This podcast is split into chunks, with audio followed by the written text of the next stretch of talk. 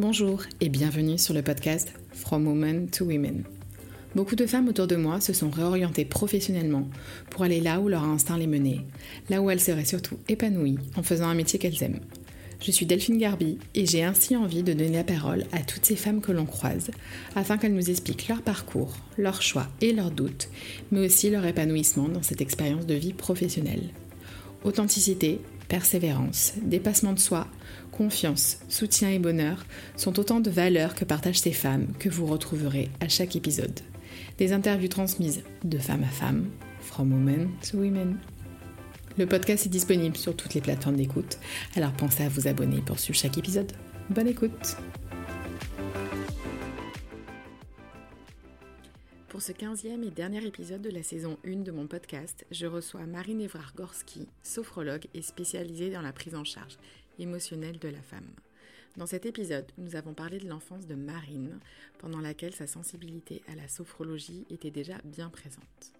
Son parcours d'étudiante et son environnement l'ont amené par la suite à travailler dans la finance en se lançant à son propre compte. Long story short et quelques années plus tard, son instinct l'a guidée vers un changement total d'activité pour se consacrer à ce qu'elle souhaitait faire, accompagner les femmes dans leur parcours de vie via des séances individuelles ou comme aujourd'hui via un programme digital qui a vu le jour il y a quelques semaines.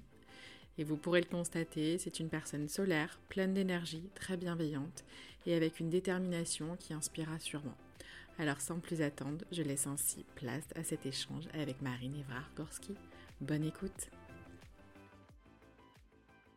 Bonjour Marine et euh, merci de m'accueillir euh, ben, en face à face puisqu'aujourd'hui on, on enregistre directement pour ce podcast From Women to Women. Avant qu'on rentre dans le vif du sujet, est-ce que tu pourrais te présenter rapidement? Bonjour Delphine, alors merci pour euh, ton invitation. Donc je m'appelle Marine, je suis thérapeute passionnée de bien-être au féminin et j'accompagne les femmes que ce soit dans leur équilibre émotionnel ou hormonal.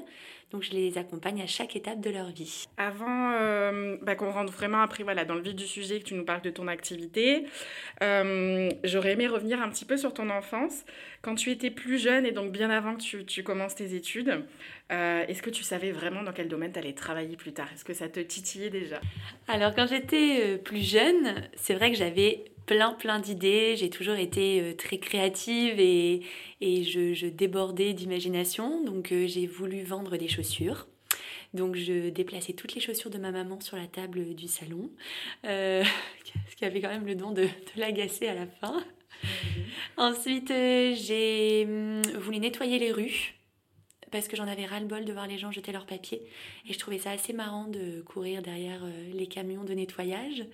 Euh, bon, j'ai voulu aussi être médecin, j'ai voulu être pilote de chasse. Je pense que c'était plus pour le, le, côté... le, le, fait que les femmes voilà, n'étaient pas forcément représentées aussi dans, dans ce milieu-là. Et puis quand j'étais au lycée, donc un peu plus tard quand même, j'étais passionnée par l'économie, par euh, la géopolitique, l'histoire, la philo. Et c'est vrai que j'avais un prof qui me qui me passionnait dans tout ce qu'il pouvait raconter et qui faisait un petit peu de politique. Et ça m'avait tenté aussi de faire de la politique. Donc je suis vraiment passée par, euh, par plein d'idées. Et au final, euh, je me souviens lui avoir dit que je voulais faire de la politique. Puis il m'a demandé pourquoi, parce que c'était quand même un métier qui n'est qui est pas évident. Je lui avais dit pour euh, pouvoir euh, offrir un cadre de vie à mes habitants sain et vraiment heureux un cadre de bien-être. Et donc je pense que déjà là, ça commençait déjà, ça commençait déjà un petit peu à titiller. Tu parles de la femme, la place de la femme, tu nous parles de cadre de bien-être et heureux. Donc dans tous mm. les cas, ouais, il y avait quelque chose. Euh, il y avait quelque chose déjà qui, qui, se dessinait un petit peu. Ouais, c'est ça. À germer. Et donc dans ton euh, ensuite donc tu as commencé tes études. Dans ton parcours post-bac, tu as pris donc la, la voie d'une école de commerce que tu as fait donc à, à, Lille et puis après plusieurs expériences pro en stage euh, sur Paris et puis tu es parti en Chine. Mm-hmm. donc déjà oui, ça c'est quand même Quelle aventure. quelle aventure, tu vas nous en parler. Ces expériences elles t'ont permis bah, de, de, savoir vraiment au fur et à mesure bah, ce que tu voulais faire et ne pas faire quand on avait préparé l'interview. C'est vraiment enfin, voilà, dans l'esprit de ce que tu m'avais dit. Comment tu pourrais euh, qualifier cette partie-là de ta vie, on va dire? Alors c'est vrai que quand j'étais au lycée, euh, comme je te disais, j'avais plein d'idées, je ne savais pas réellement ce que je voulais faire. En soi, euh, j'avais 17 ans, enfin, tu sais pas ce que tu veux faire à 17 ans. et je me suis dit que j'allais faire une école de commerce justement pour affiner un peu mon projet. Quand je suis arrivée en école de commerce, donc après deux ans en, en prépa intégrée à Lille, je me souviens avoir, euh, avoir dit que je voulais être directeur du groupe L'Oréal, enfin directrice du groupe L'Oréal, très ambitieuse. C'est bien. Et quand on m'avait demandé pourquoi, j'avais dit que c'était parce que je, je, voulais savoir ce qu'il allait avoir sur la peau des gens. Donc euh, j'ai, voilà, j'étais déjà, euh, j'étais déjà un petit peu conditionnée à ça en me disant le bien-être voilà le, tout l'impact aussi écologique qu'il pouvait y avoir. Et puis, et puis j'ai fait mes études euh, donc euh, en école de commerce à Lille. J'avais envie de rester à Lille parce que j'avais toutes mes amies qui étaient là, j'avais ma famille et puis j'avais ces, opportunités de partir à l'étranger.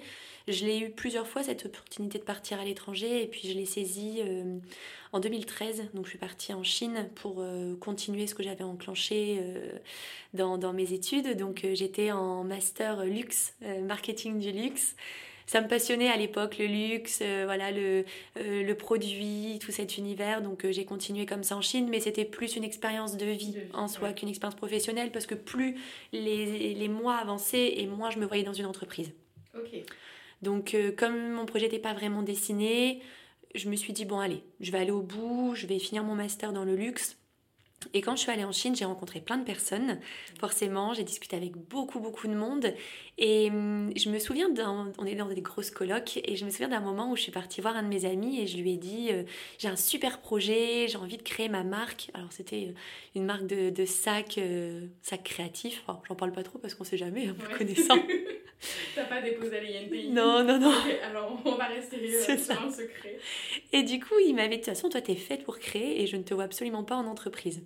Waouh et donc ce gars-là avait ton âge aussi. Oui, oui, et c'est aujourd'hui encore un de mes, mes, très bons amis et, et je l'ai vu encore ce week-end et il m'a dit de toute façon, je me doutais à ce moment-là que tu n'aurais jamais de CDI. C'est incroyable, c'était il y a à peu près 10 ans. Bah, c'était en 2013.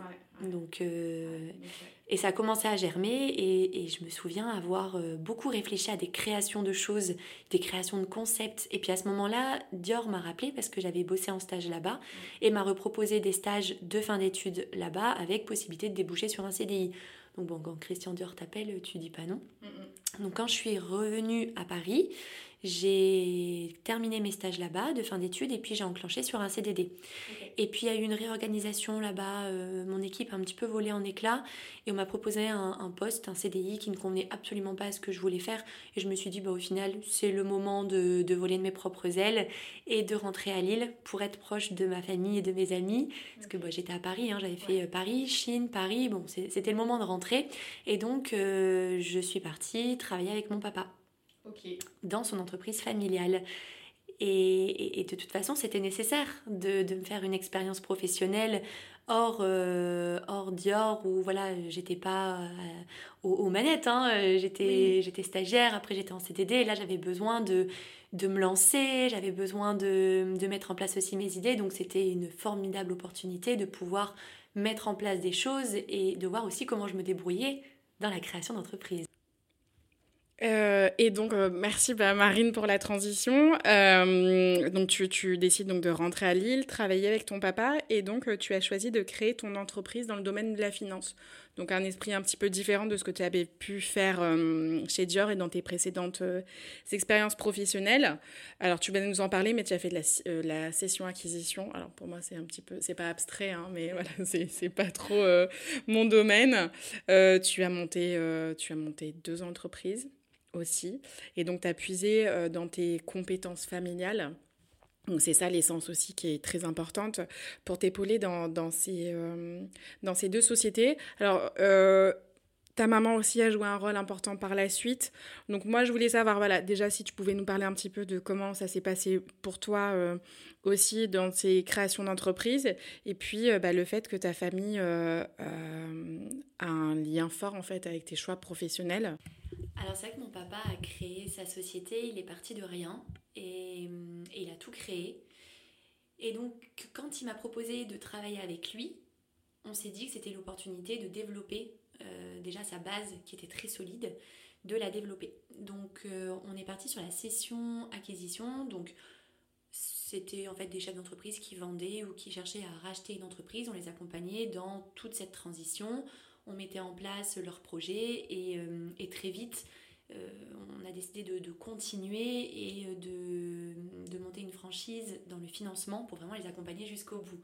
Donc c'était vraiment un accompagnement pour que la transition dans leur entreprise se passe bien, euh, qu'ils trouvent aussi leur entreprise et qu'ils arrivent à, vendre. Donc on était aussi toujours tu vois, dans cet univers de, de prendre soin des gens et, de, de, de, faire pour que tout se passe bien. Et puis à un moment donné, c'était en 2017, je me sentais vraiment plus en phase avec ce que je faisais, 2017-2018, un peu avant mon mariage. Je sentais que j'arrivais, alors ça faisait pas longtemps hein, que, que j'avais commencé, mais je sentais que j'arrivais au bout du projet que c'était pas du tout la finalité, c'était pas ce que je voulais faire, mais j'avais besoin de cette expérience, j'avais besoin de travailler en famille, j'avais besoin euh, de travailler avec mon papa parce que c'était un projet qu'on s'était toujours donné depuis que j'étais toute petite de travailler avec lui. Euh, il était même à un moment, euh, enfin on s'était dit que j'allais reprendre son entreprise. Puis bon finalement l'expertise comptable c'était pas trop trop un truc qui me tentait. C'est quand même assez différent entre le marketing du luxe complètement et l'expertise comptable. Il y a un monde. Hein. Mais en fait moi je me mets pas de limite. Je me dis que tout est possible dès l'instant où j'en ai envie. Tu es actrice de ta vie. Exactement. Et en fait, c'est ce que je transmets. Moi, j'ai certaines femmes qui viennent me voir en séance et qui me disent Mais j'ai envie de faire ça, mais je suis pas formée à ça. Je me dis Mais c'est pas grave si vous avez envie de le faire. Mm. Allez-y, en fait. Aujourd'hui, il y a des formations. Mm, mm. On, peut très facilement reprendre avec bon, toute cette euh, situation sanitaire. Il y a beaucoup de choses qui se sont développées en ligne. Donc en soi, je vois pas où est la limite. Et c'est pas parce qu'on a fait des études dans tel domaine qu'on doit continuer dans tel domaine. Et c'est ce que je trouve génial aussi, c'est que chaque matin, tu te réveilles et tu sais pas ce que tu vas faire parce que tu as un champ de possibilités qui est infini. Donc ça me faisait pas peur en fait. Je me disais, bon, j'ai repris quand même une année à HEC derrière pour, pour, euh, euh, pouvoir euh, voilà, mettre les bases. Et puis je voulais aussi faire les choses sérieusement. Ça doit être mon papa, j'avais quand même une sacrée pression. Hein. Ouais, carrément. Donc du coup, à un moment donné, il me voyait pas très bien et je lui ai dit que j'étais pas j'étais plus trop en phase avec ce qu'on mettait en place. Ce projet de bien-être me trottait de plus en plus dans la tête parce qu'en soi, j'ai toujours su que j'allais aller vers vers ça. Je savais pas quoi exactement, mais je savais que j'avais envie de créer mon propre truc et d'être actrice de ma vie. et et plus ça avançait, enfin plus j'avançais dans les mois, et plus ce projet commençait à se dessiner. Ma maman a, toujours été dans le domaine du bien-être, même si c'est pas son métier principal. Elle m'a toujours transmis la sophro. Quand j'étais petite, je me souviens que je proposais des séances de sophro à mes copines en vacances. Ah ouais.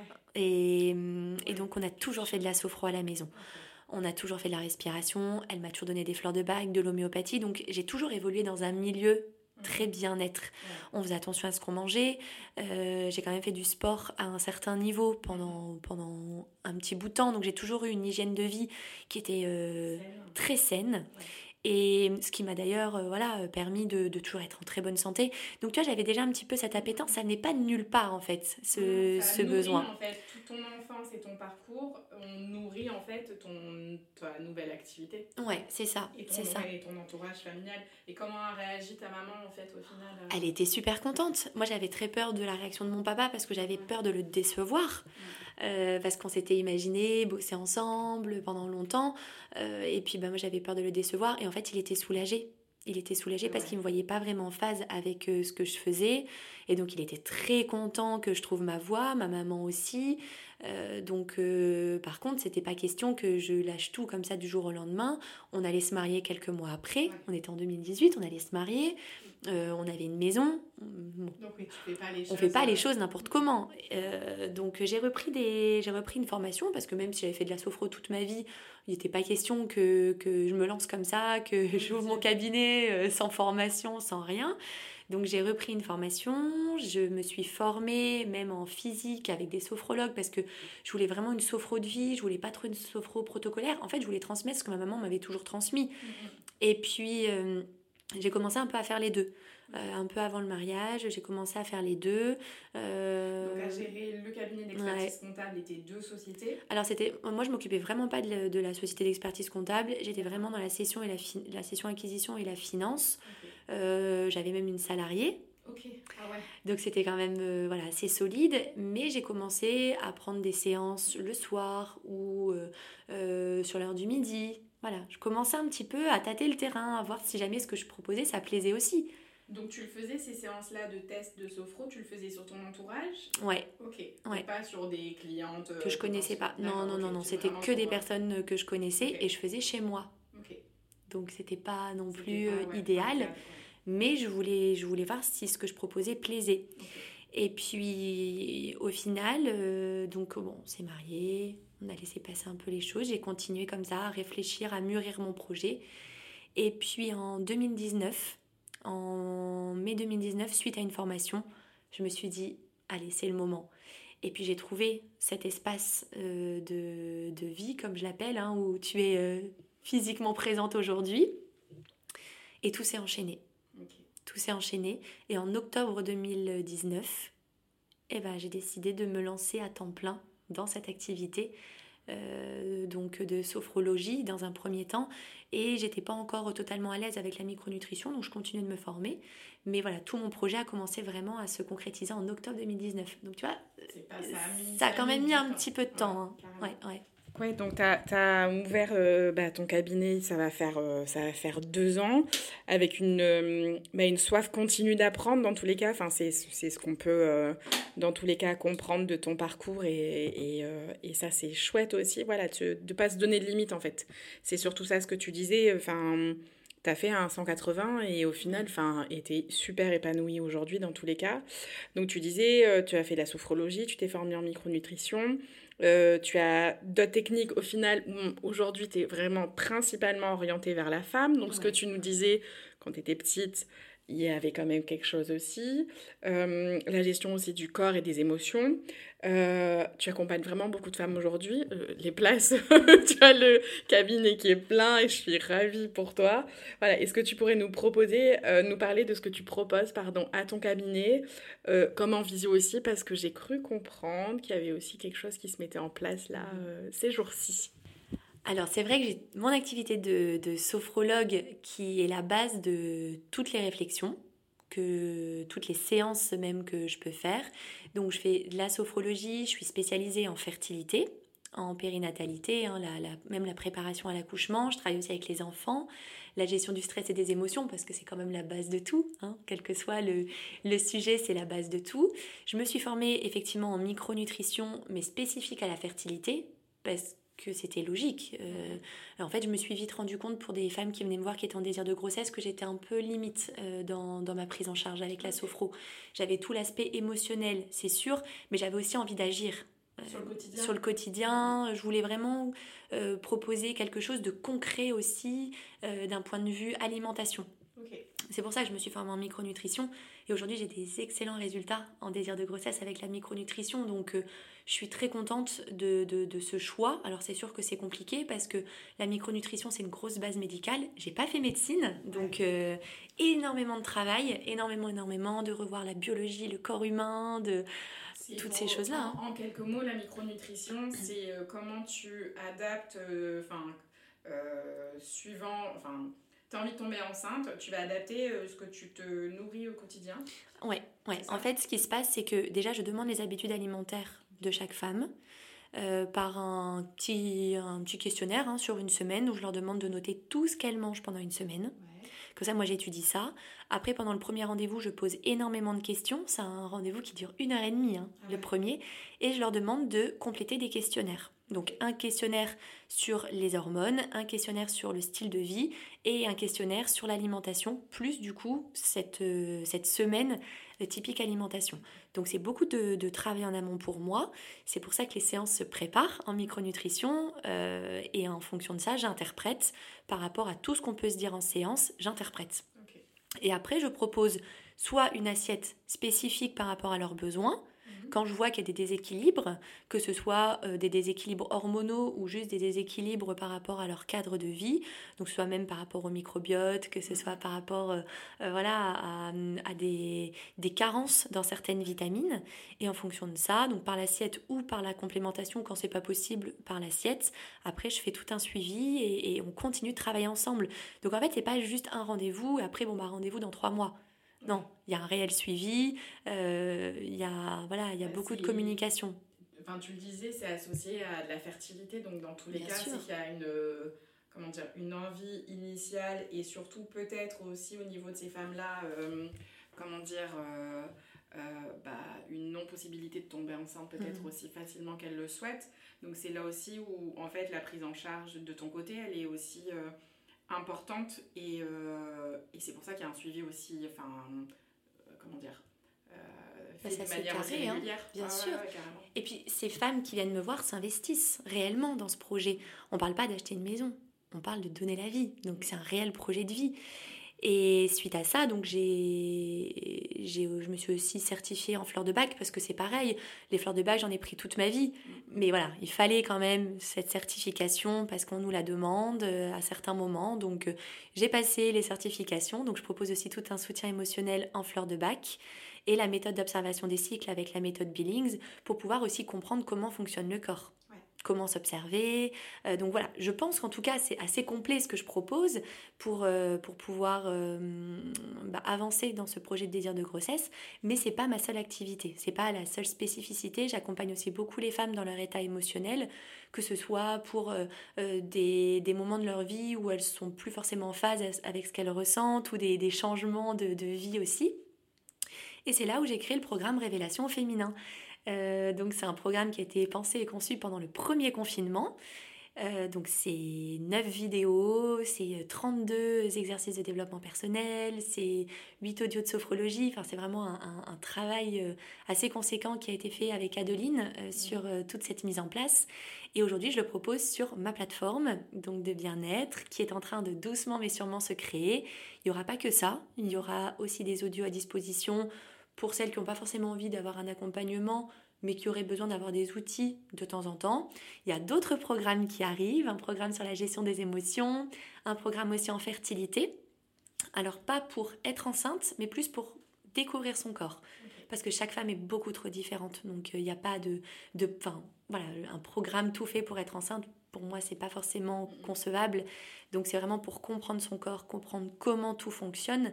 Euh, et puis, bon, bah, d'autres programmes, même d'autres masterclass sur le syndrome prémenstruel, sur l'endométriose.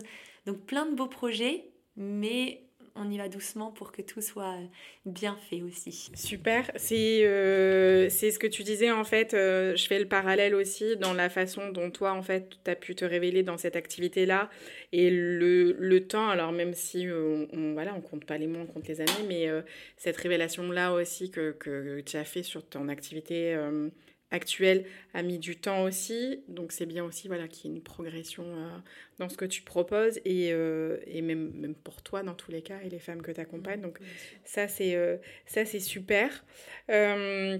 avec le recul, là, on va être presque donc aux deux ans de, ta, de cette nouvelle activité pour toi. il fallait que tu puisses vraiment suivre ton instinct, t'écouter, euh, aller au bout de ce que ton corps et ton mental te disaient aussi. Euh, tu nous le disais, tu as préparé ce programme-là aussi pendant le, premier confinement, donc euh, je pense que ça, voilà, le Covid, même si c'était compliqué, il nous a vraiment bah, forcé de ma vision de, bah, de pouvoir être vraiment plus dans l'instant présent et de se poser aussi.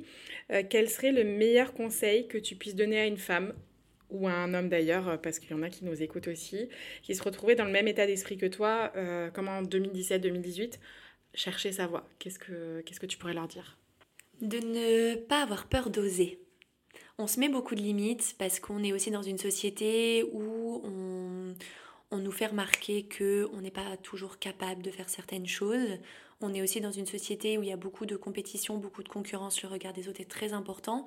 Et j'ai beaucoup de femmes qui viennent me voir au cabinet et qui me disent j'ai envie de faire ça mais je n'ose pas. Osez. Osez, de toute façon, votre seule limite c'est vous. Donc euh, osez, allez-y, n'ayez pas peur. Et Sandra me, disait, donc Sandra de la F Collectif, parce qu'elle m'a coachée hein, dans, dans ce lancement d'activité. Et à un moment donné, je lui ai dit, j'ai quand même peur en fait, j'ai peur de me lancer. Elle me dit, tu auras toujours un parachute qui arrivera au moment où il doit arriver. Quel que soit le type de parachute, il y aura toujours quelqu'un, il y aura toujours quelque chose, il y aura toujours un, voilà, euh, cette, cette petite soupape de sécurité qui arrivera à un moment donné ou qui, qui, qui, enfin, qui t'évitera en fait de, de, te casser la figure. Et ça, j'en suis persuadée. Je pense que au plus tu vas écouter ton intuition, au plus tu vas être en phase avec toi-même, au moins tu as de chances de, de, de te planter et d'avoir cette petite, euh, ce petit parachute, cette petite soupape de sécurité derrière. Donc euh, voilà, osez ne pas se mettre de limites. Si vous avez envie à un moment donné de faire quelque chose qui est euh, complètement différent de ce que vous faites aujourd'hui, mais que vous sentez que ça résonne en vous, que, que vous sentez que grâce à ça, vous allez vous lever le matin pour vivre euh, et que vous allez être pleinement épanoui, mais allez-y. allez-y, on, se lève le matin pour vivre, pas pour subir sa vie, pas pour avoir envie d'aller déjà se coucher et de se dire vivement ce soir ou vivement le week-end. Euh, donc si à un moment donné vous sentez que vous avez besoin d'être en week-end ou que vous avez besoin d'être en vacances, c'est que quelque chose n'est pas juste. Donc euh, voilà, à méditer. à réellement méditer. Mais la création d'entreprise ou la création de concepts, c'est quelque chose qui, est déjà euh, dans votre cœur et, c'est quelque chose qui va mûrir au fil, au fil des années. Donc vous allez sentir en fait ce qui est bon pour vous. Allez-y faut pas se, se, fixer de limites. La vie est trop courte pour se fixer des limites. Bon, Marine a une super belle énergie et euh, elle a le sourire depuis tout à l'heure. C'est chouette, c'est ça aussi d'enregistrer des épisodes euh, en direct aussi, c'est aussi de pouvoir euh, bah, avoir cette belle énergie-là aussi en face. Par rapport à cette, énergie, parce que tu as beaucoup, tu es une passionnée dans tous les cas, et je pense qu'on l'aura bien vu dans, dans, cet épisode. J'ai lancé ce, ce, podcast en temps de Covid, donc forcément, ça, ça a vraiment un impact sur la façon dont on peut vivre le quotidien et le ressentir aussi. et ça fait aussi écho à ma dernière question que je poste, que je poste toujours dans le podcast, le me time, euh, ce temps pour soi qui nous aide à nous ressourcer particulièrement. Donc je voulais savoir, toi, avec tout ce que tu fais, il y a quand même des parcours de femmes qui peuvent être compliqués aussi, enfin, ça prend beaucoup d'énergie pour toi. Euh, quel est ton me time et comment est-ce que tu te ressources personnellement? Alors, une fois par semaine, deux heures, je prends du temps pour moi. Alors ça pas, c'est pas beaucoup deux heures. Hein. Idéalement, il faudrait beaucoup plus et c'est ce que je conseille à chaque fois aux femmes qui viennent me voir. Mais pendant deux heures, je coupe euh, que ce soit le téléphone, euh, voilà, les réseaux, enfin tout, tout ce qui peut être autour. Et soit je vais me faire masser, soit je me promène, soit je lis. Mais c'est vraiment deux heures que je prends pour moi. Ça déjà, c'est une première chose. Ensuite, c'est vrai que j'ai la chance de pouvoir euh, m'évader de temps en temps aussi euh, à la mer parce que mes parents, euh, mes sont sur la côte, donc c'est aussi agréable de pouvoir prendre du temps, de, réfléchir, de, voilà, juste se promener et, et écouter aussi tout ce qui se passe autour de soi. Et le matin, je me lève beaucoup plus tôt que, que ma petite famille. morning, c'est un peu Ouais, voilà, c'est ça. Et je me lève le matin, je médite, je fais un peu de yoga ou un peu de sport. J'écris aussi beaucoup, beaucoup le matin. Un peu moins le soir maintenant, j'en ressens moins le besoin. Mais c'est vrai que le matin, j'aime bien avoir ce petit temps pour moi pour écrire. Et puis, euh, et puis je m'écoute. Je m'écoute. Quand je sens à un moment donné que je suis fatiguée, j'adapte dans mes, dans mes plages horaires des petits moments où je ne fais rien. Euh, donc euh, pas de contenu, pas de séance. voilà, un petit moment pour moi-même aller me promener ou voir une amie où je, je vide un petit peu tout, toute cette c'est ces émotions aussi, parce que comme tu l'as dit, je vois des femmes qui, euh, bon, qui sont dans des préparations à l'accouchement, donc euh, ça c'est toujours un pur plaisir. je vois aussi des femmes qui ont des parcours de vie qui sont un peu plus compliqués, donc bah, parfois il faut aussi que je décharge, puis je, m'investis pleinement hein, dans toutes les séances que je fais. J'ai encore une femme qui est venue me voir qui m'a annoncé sa grossesse, elle pleurait, bon bah je pleure avec elle évidemment. c'est je, je prends parfois les émotions aussi de pleine face, mais c'est pas grave. Pour moi, c'est pas grave de pleurer de bonheur avec euh, la femme qui est là. Donc, euh, ce ne sont que des émotions positives. Mais voilà, j'essaie quand même de décharger le maximum, au maximum, et puis euh, de me ressourcer auprès de ma famille. J'ai la chance d'avoir un petit bébé qui certes demande de l'énergie, mais qui est aussi une formidable source de, de bonheur. Rien que de la voir, elle me redonne le sourire. C'est incroyable. Donc, toutes ces choses-là font que je trouve mon équilibre de vie, mais je m'écoute voilà, vraiment je m'écoute et c'est ce que je conseille aussi de faire, c'est de mettre son masque à oxygène avant de toujours vouloir mettre celui des autres. C'est à un moment donné, quand on sent qu'on atteint une limite et quand on sent qu'on est un petit peu border, juste de prendre du recul, de, monter euh, quelques marches et de se dire, ok, qu'est-ce qui se passe? Où est-ce que ça ne va pas? Et pas d'attendre qu'on soit vraiment euh, épuisé pour réagir. Donc toujours être un petit peu euh, dans l'anticipation pour s'écouter, écouter son corps. Je pense que hum, tu nous as donné les, parfaits conseils euh, dans tous les cas pour, euh, pour oser, pour s'écouter. Merci Marine en tout cas de, euh, de, bah, de, de, ton temps, de ta patience et puis de, de toutes ces réponses-là. On peut te retrouver sur tes réseaux sociaux alors oui, j'ai un Instagram qui s'appelle Marino Féminin. J'ai un Facebook aussi. J'ai mon site internet qui euh, donne beaucoup d'informations. Et puis je, réponds aux messages. Euh, j'ai aussi un call découverte pour celles qui souhaiteraient découvrir ma pratique. Donc voilà, n'hésitez pas si vous avez des questions par rapport à toute cette discussion que j'ai pu avoir avec Delphine. Merci beaucoup en tout cas. Dans tous les cas, je mettrai euh, la suite, euh, les coordonnées de Marine dans la description du podcast. Et puis à très très vite pour le prochain épisode. Merci de votre écoute pour cet épisode. N'hésitez pas à donner votre avis sur ce podcast en le notant de 1 à 5 étoiles sur votre plateforme. Cela m'aidera d'autant plus à m'améliorer. Je vous retrouve sur Instagram, Facebook et LinkedIn via mon profil Daily Delph et vous donne rendez-vous très prochainement pour un nouvel épisode. À très vite